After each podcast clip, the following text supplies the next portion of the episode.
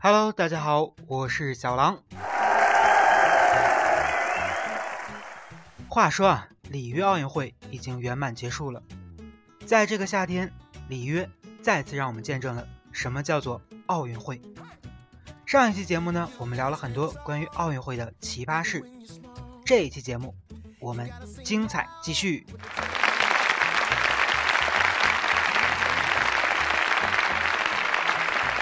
一整个奥运会都结束了，那么你有没有完整的看完一场比赛呢？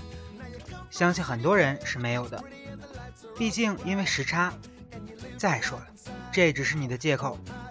真的有那么爱体育吗？就算你热爱体育，你忍心大半夜爬起来吵醒你的爱人吗？就算你忍心，你确定你不会挨打吗？在奥运会的后几天啊，很多项目都牵动着每一个中国人的心。无论是十二年后再次拿到女排金牌，还是邻里大战的第三十七次交锋对决，或者是女子四乘一百米接力无奈的出局，都让我们对这次里约奥运会又爱又恨，百感交集。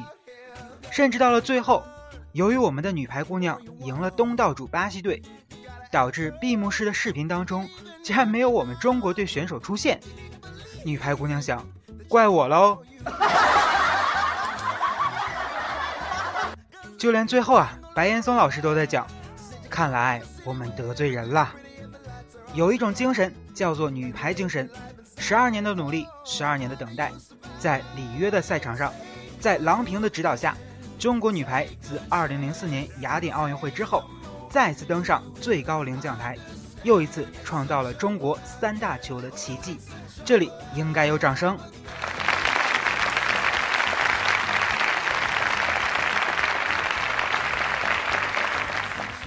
有人说啊，女排能够获得冠军，我们最应该感谢的人应该是贝利。为什么这么说呢？赛前啊，他预测塞尔维亚能够得冠，结果再次应验了，女排最终拿下了冠军。说到这个贝利啊，那就不得不说一下他的乌鸦嘴。自从1990年世界杯开始，每一届世界杯，球王贝利都会做出预测。但凡被他看好的球队，无一例外的全都被淘汰出局了。不得不说呀，这个贝贝利，你预测真的超神的，对不对？要不您预测一下，2018年世界杯冠军是哪个国家？我们提前准备一下嘛，对不对？是不是？在这里啊，我们应该感谢一下贝利，祝福贝利能够幸福快乐。说到这个贝利啊，就不得不说奥运会的另一大球类——足球。没有了贝利的预测，巴西队顺利的拿到了奥运的金牌。不过呢，这也要感谢内马尔，他不仅是桑巴军团夺冠的最大功臣。也是这次奥运会球赛中仅有的世界级俱乐部球员之一。你看看其他国家队，你认识谁？你说你认识谁？但是再看巴西队，由内马尔领队，想不拿冠军都难呀。有人说，巴西男足拿到奥运金牌时，对巴西人来说，奥运会就结束了；中国女排拿到金牌时，对中国人来说，奥运会也就结束了，但是对于美国人来说，只要可以申诉，那奥运会就没有闭幕啊。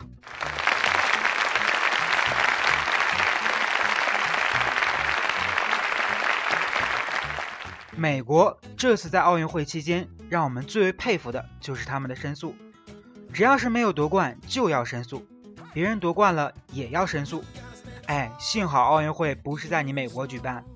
否则，这全部的项目，您看看，咱申诉一遍是不是？这次奥运会啊，除了游泳和射击，剩下让我完整看完的，那就是羽毛球的邻里大战。虽然超级丹最后输球输了比赛，但是呢，终于我们的国民还是理智的表达了自己的感情。奖牌不重要，重要的是，重要的是，那最后一个拥抱嘛，对不对？互换球衣的那一刹那，真的是很让人感动啊。所以呢，不管多困，不管多晚，我都坚持的看完了女子羽毛球单打决赛。结果，他们两个打完之后，竟然没有换球衣。太让我失望了，太没有体育精神了呀！